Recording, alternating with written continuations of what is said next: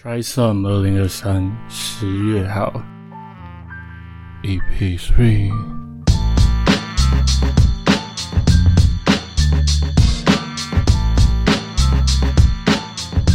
刚我们聊到说，你会有一些绘画，或者有一些创作。我想要知道，就是我们相处很久了，我们相处很久了，然后多多少少也蛮熟的啦。啊，我们都知道彼此一些很荒唐的经历的同时呢，又知道彼此的本性是什么，然后又知道彼此在工作上的状态大概是怎么样。就是我觉得我们因缘际会了解的很全面的。我知道的你是真的是很细腻的人，那种细腻不是窒息的细腻，那种细腻是你看得见这个世界的尘埃的细腻。但是我知道这样的心理状态其实不太好受。对吧？其实多多少少会跟自己需要沟通更长的时间。你是怎么做的？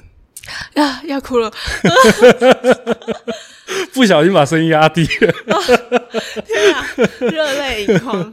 嗯，怎么做的吗？其实就是对抗，呃，讲对抗嘛。曾经的我会觉得对抗负面情绪或者是忧郁的情绪。是一种很艰难的事情，或者是我总有总有一天期待自己会战胜这个情绪，但是后来发现，我好像只是比较容易察觉负面情绪而已。就是我其实也会开心，但是我并不会觉得开心它为什么存在，我不会去扼杀开心这个这个情绪。那我为什么要去扼杀？就是可能我们所谓的负面情绪。嗯，然后我就开始思考这个问题，然后就发现，或许可能是因为负面情绪它带来的副作用比较多、比较深，可能它会有一些不好的影响，所以导致很多人都会标榜说：“哦，我们不要不要去有负面情绪，要有正念啊。”但是其实有时候负面情绪它有它存在的意义，只是在负面情绪的时候，就会静静等待它过去。啊，我其实没有特别做什么，因为我知道他这个状态只是暂时的，他会过的，他会就会跟我感觉开心的时候一样，他会在某个时间点突然消失，然后用快乐被被快乐填充回去。那你会就是多多少少找一些外在的事物解带嘛？比如说听音乐啊，或者什么的，会吗？我我会看我当下想做什么，嗯，而且。你要看的是当下想做什么，而不是去做喜欢的事情。嗯，因为有时候你的状态就是你可能无力去做任何事。然后假设你逼迫自己去做你原本喜欢做的事情的时候，你会发现你怎么样都提不起劲的时候，你会觉得我怎么会连自己喜欢的事情都提不起劲去做？它是一种对自己的双重否定。嗯嗯，所以我会跟比如说深陷在负面情绪的人说。你只需要关注你当下想要做的事情就好。你即便你可能只是想要躺在床上耍废，那也是非常值得去做的事情，因为你当下就想这样子做。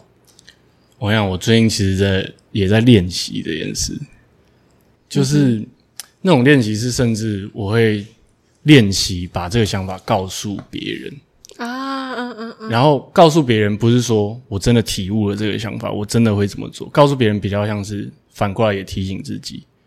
就比如说，可能最近呃，身边有些朋友，他可能失恋，或者他生活遇到一些问题、状况等等的。然后原本的我就是会听，就是我原本的我只能做到，我不要给他一种我一定要给他一个建议的感觉。原本的我只能做到这样，我就是听。然后他感觉我感觉上他真的诶是想要一点建议的时候，我再多多少少给一点。原本的我是这样，但是到后来，我开始慢慢的。有这样的，就是你刚刚提到的那些理解之后，我反而会去告诉对方说：“我觉得你不要想着，就是你不要逼自己想要去把这个情绪处理掉。”嗯，我觉得那种感觉比较像是，就像我昨天发现时的内文是差不多的逻辑，就是我觉得今天不管好或坏，它都组织成了你的灵魂，是是，它都是你的一部分，所以不要想着需要去跟他抗衡。嗯嗯嗯。而且那个抗衡的过程真的会超难受的。没错，我觉得这件事情会延伸到可能一般人的生活就会遇到，比如说你失恋，你就是难过嘛？你想怎样？你就是你怎样？你跟别人朋友出去喝酒啊，你还是在难过啊？大家叫你开心一点，你还是在难过嘛？那你就回家难过嘛？你就继续哭啊？有什么大不了的？反正你哭一哭了，你有一天也会不哭了。是是是，逻辑上是这样，当然不会讲起来那么粗暴了。但是我觉得，我我真我真的觉得是这样子。然后这个比较超出网纲了，但是我今天会想要聊这个，其实有一部分原因也是因为，我觉得可能因为我们是好朋友。嗯，我觉得我们是好朋友，所以我有机会可以在你难过了之后得知你难过。嗯，但是我很难在你难过的当下接收到你难过。那个接收不是说哦，我想要去接收，那个接收比较像是我主动提出来的，就是我没有机会在你很难过的时候告诉你，我们都在。所以，变成说有点像是介入 podcast，然后想要传达一种一个人在很很阴郁的时候，不要试着去跟这个感受抗衡的同时，如果有机会的话，提醒一下自己身边有人。诶，起鸡皮疙瘩。其实我蛮怕我自己负面情绪被被看见的，嗯，就是应该说。呃，我都会希望我自己在可能处理一到一定的阶段的时候，比如说这个难过可能是一百，原本是一百分，但是我都希望我自己可以 handle 到升六十分的时候，再让嗯我信任的人知道，嗯，因为我不知道我那一个一百分，我如果丢出来，对方要承受什么事情，所以我觉得尽可能的不要让这件事情发生。然后同时，我其实有一个很不好的习惯，就是我会觉得我自己有负面情绪是一种很。不好的事，就是假设我被别人知道，或者是假设我尝试说给我的伴侣听好了。假设，其实我都会觉得很抱歉，就是我很抱歉他要承受这些哦。然后有时候会觉得很抱歉他的对象是我。嗯，我我自己我觉得啊，我我自己的认知，或是别人给我的答案，我会就是成长过程当中开始去知道说哦。我可能是一个怎么样定位的人，可能在大家心里，或是我自己表现出来样子是什么样定位的人，结果反而这样的定位会变成有点类似这种状况。嗯，就是我不敢去告诉大家，其实我现在不好，或者说我不敢去告诉大家，其实我现在很脆弱，我也想要倒下来的那个时候，嗯，我也会陷入一样的有点像是情感上的纠结。嗯，我知道我其实还是可以找一些人说，但是。我会觉得很抱歉，嗯让对方看到自己这样的一面，嗯，的时候，他就会陷入一个恶性的回圈了。是是是，就是会超级难受的。然后你又觉得啊，我不能找别人说，然后的同时干，我又走不出去。嗯哼哼。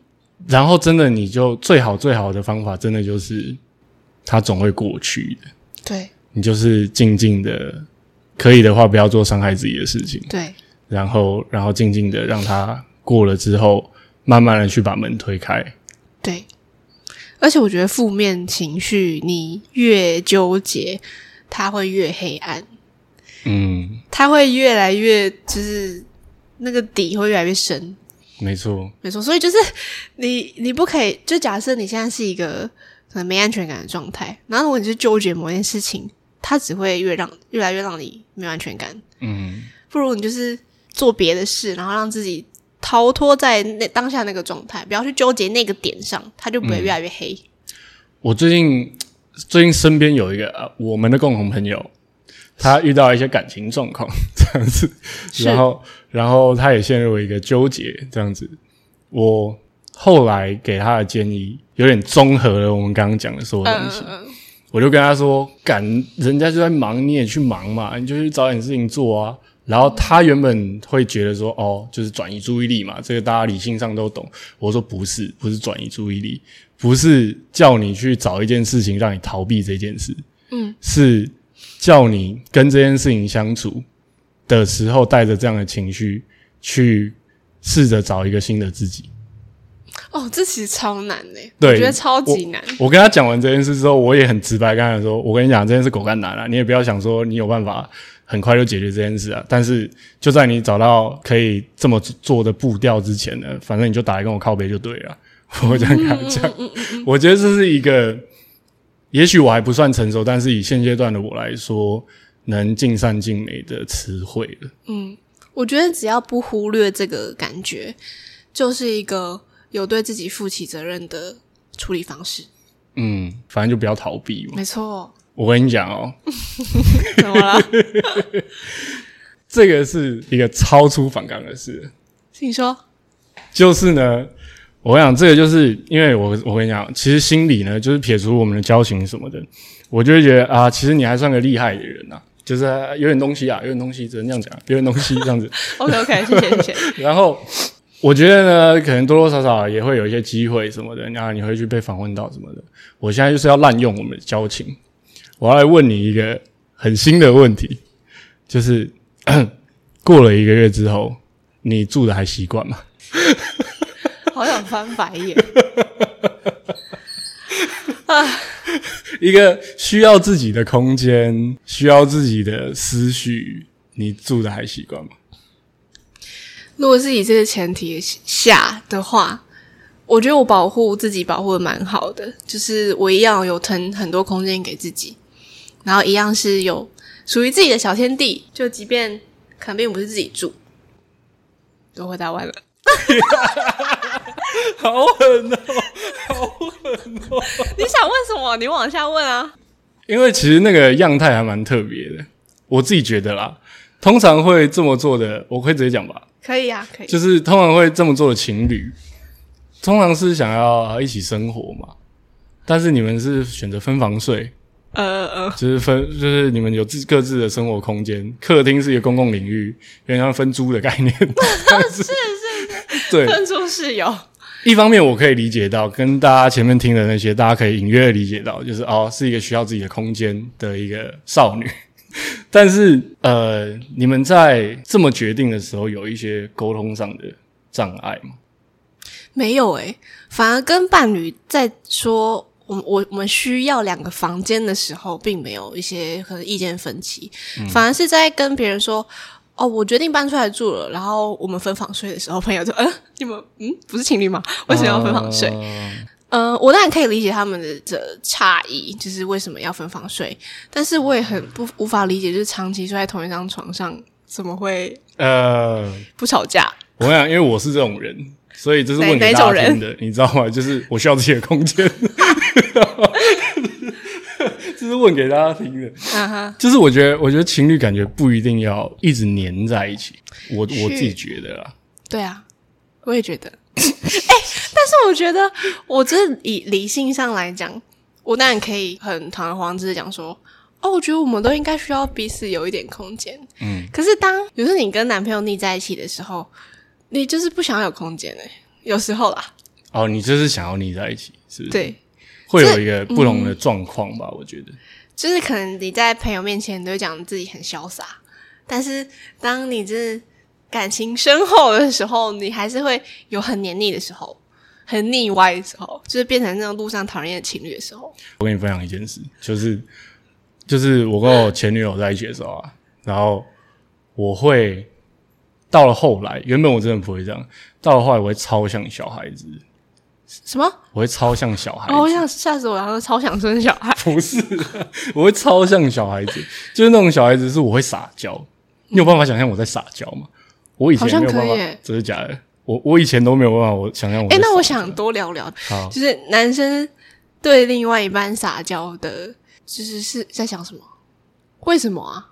这件事情是很可难得可贵的事情吗？